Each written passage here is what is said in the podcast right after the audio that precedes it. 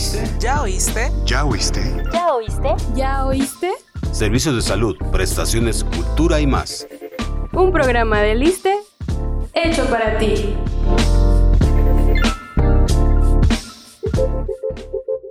Hola, soy Ambar Mora y estoy aquí con mi compañera, mi amiga, mi partner, mi colega, Claudia Mejía. ¿Cómo Eso estás, y más soy yo.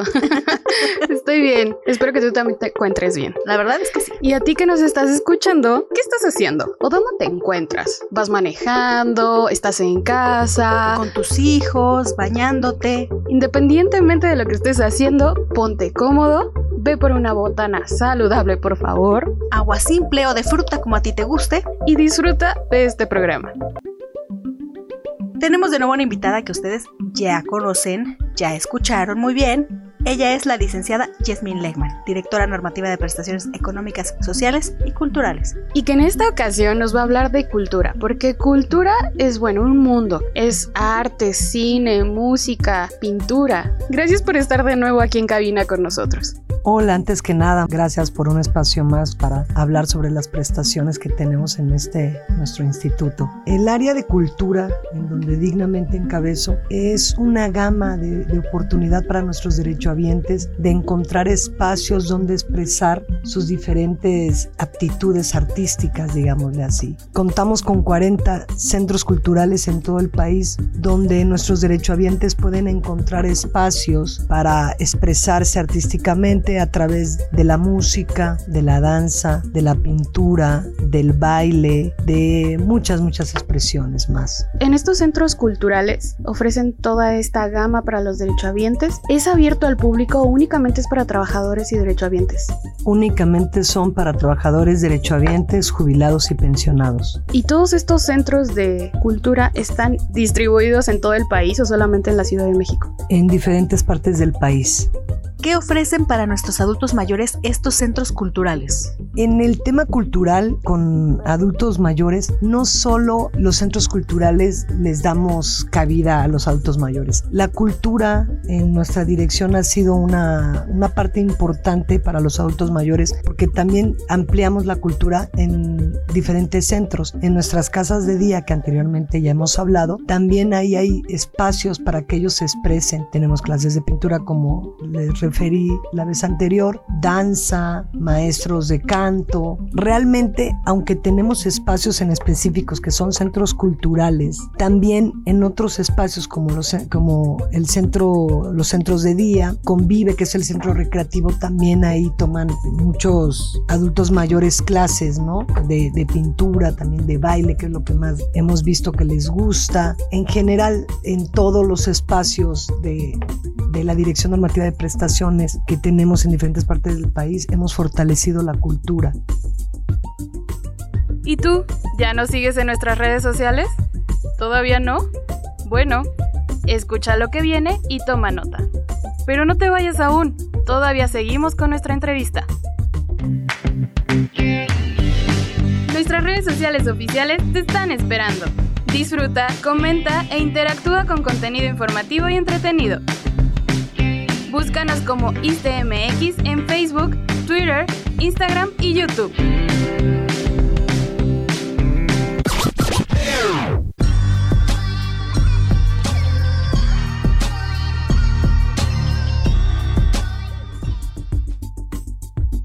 Y hay programas específicos, por ejemplo, ahí, me llegó un chismecito de que se está cocinando algo nuevo. Háblenos de esto. Así es. En el año contamos con cuatro programas culturales que son los que más hemos fortalecido. El primero sería Círculo de Lectura, que son a través del Facebook Live cada 15 días los lunes a las 6. Es un espacio donde se fomenta la lectura y hemos visto cómo el programa funciona. Nos acerca mediante las conversaciones a diversos textos con la Y además, a solicitud del grupo Abuelas Lectoras de Morelos, hicimos un círculo de lectura presencial en la Casa de Día del Estado en conmemoración al Día del Abuelo, donde nos compartieron cartas dirigidas a sus nietos. Fue una actividad bastante bonita y realmente de integración familiar Padre. de la mano con la cultura. Es una de las final, de una, una, una de la finalidad más importante o uno de los puntos más importantes, mejor dicho, de estos espacios, la integración, como cada uno de los de los foros que tenemos en el ISTE siempre va de la mano con el tema familiar. Sí, y la cultura, bueno, siempre nos, nos ayuda a tener, como tú, usted dice, integración, no nada más familiar, sino con las demás personas. En este caso, yo he escuchado que hay un programa que se llama Sonreíste. Si no me equivoco, es en los hospitales. Considero que es eh, el programa cultural más noble, que desgraciadamente, bueno, por el tema de pandemia estuvo cancelado porque estaba prohibido entrar a los hospitales. Pero es un programa que está en pausa, sin embargo, lo vamos a retomar este año y esperamos que podamos apoyar y aportar a todas las personas que están pasando momentos delicados en los hospitales, desde pequeñitos hasta adultos mayores, brindarles una sonrisa, como lo dice el programa, sonreíste. ¿Y exactamente qué hace este programa? Vamos a hospitales, les llevamos libros para leer, bueno, llevamos libros, les leemos cuentos, eh, les llevamos dulces a los que lo permitan, van disfrazados de payasitos, eh, o hacemos como una obra de teatro en el área donde están los familiares de los pacientes para entretenerlos. Es una gama de actividades tanto para el enfermo como sus familiares que como se imaginarán pasan horas y días esperando Sí, para su alta, ¿no? un Entonces, de alegría. Así es, les llevamos una Dinámicas. alegría a través de, de la cultura, ¿no? De diferentes expresiones, como les digo, el canto, la actuación, les llevamos obras. O que está muy de moda que lleven a su héroe favorito de caricatura, no sé, me En- imagino que no lo hemos metido de esa, de esa, pero es una muy buena Estaría idea. padre. Te lo agradezco y bueno, tienes muy, muy, Muy buenas muy- ideas. Muy, muy buenas ideas, perdón. ¿eh? Tienes muy buenas ideas, no lo hemos ingresado así, pero bueno, gracias por esa aportación, lo tomaremos en Que cuenta. le lleven a Batman. Porque es el fin, la verdad que es el fin, Claro. animarlos, regalarles un poco de, de sonrisa a través del arte. Vida. vida, así es. Y ayudarlos a que el tiempo pase más rápido y menos estresados de lo que ya están. Este programa es parte de los cuatro que nos comentaba. Así es, están incluidos. Pero como les señalé, por el tema de la contingencia sanitaria se detuvo. Esperamos que este año Se pueda retomar. Porque Se pueda es un retomar, así programa muy, es. como usted lo dijo, muy noble. Nos hacen falta sonrisas hacen en falta este mundo. sonrisas. muy, muy noble. Y de los otros dos programas, ¿cuáles son? Exposiciones. Durante el año tenemos diferentes exposiciones. El viernes pasado tuvimos la exposición que son dos exposiciones, una pictórica y otra fotográfica. Hombre maravillosos y trazos del cuerpo. ¿En dónde se hicieron estas?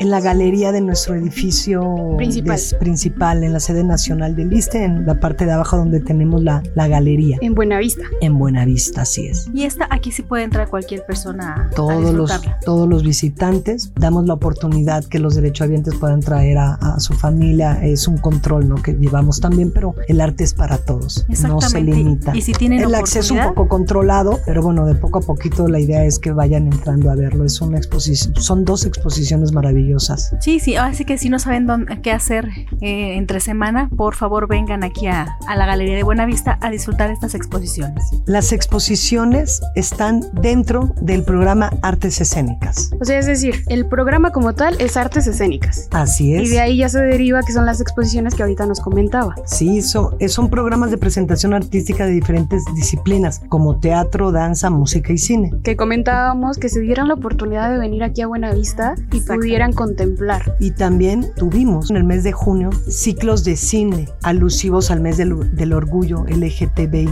donde proyectamos películas gracias a la colaboración del IMCINE en el espacio del foro José Solé. Este es el que está en San Fernando. En San Fernando.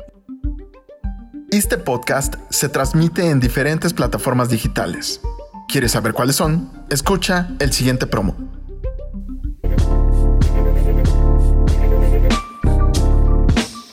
No te pierdas este y más programas en Spotify, iTunes, Google Podcast y Anchor. Síguenos como este podcast y activa las notificaciones.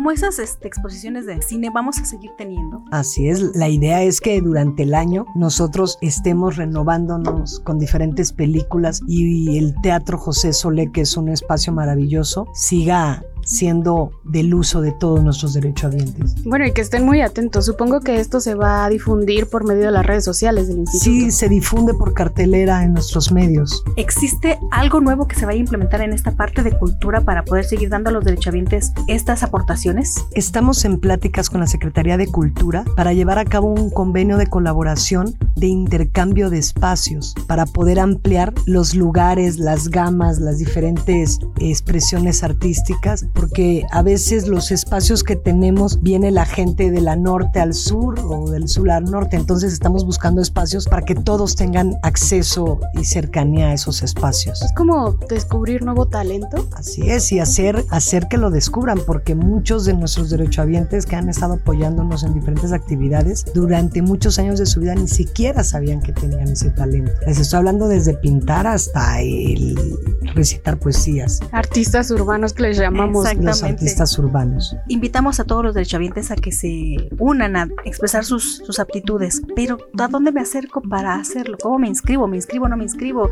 ¿Puedo ir este, en cualquier momento? Acercándose a la subdelegación de prestaciones que le corresponda, ahí les podrán brindar las direcciones de cada centro cultural que les quede cerca en esa zona.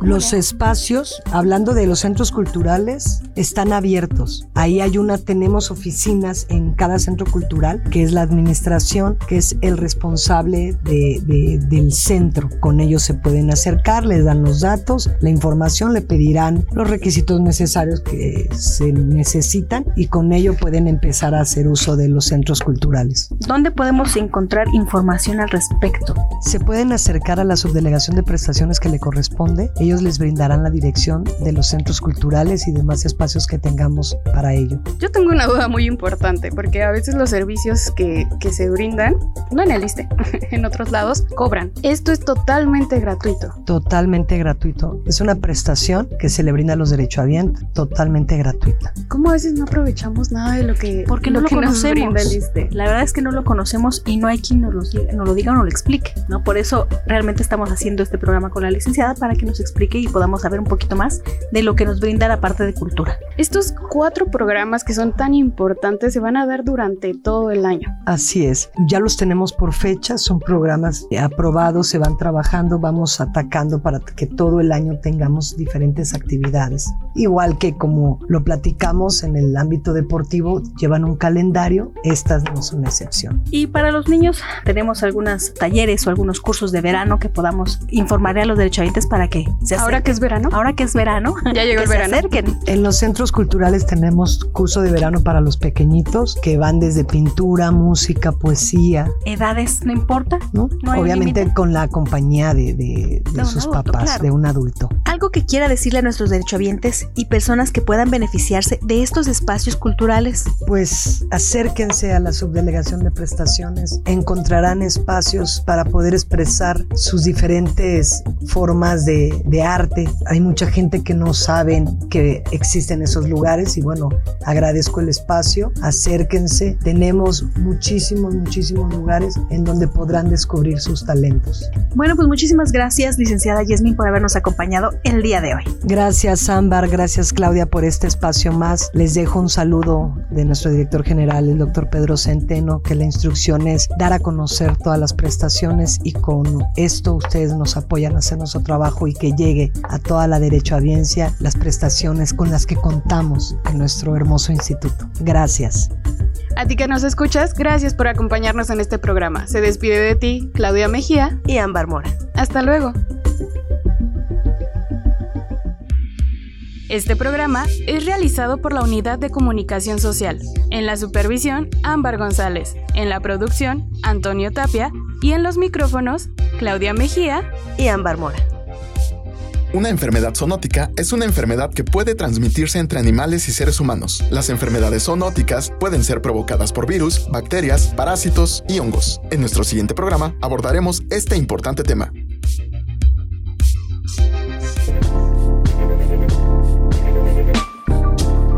Escucha. ¿Ya oíste? ¿Ya oíste? ¿Ya oíste? ¿Ya oíste? ¿Ya oíste? Servicios de salud, prestaciones, cultura y más. Un programa de Liste hecho para ti.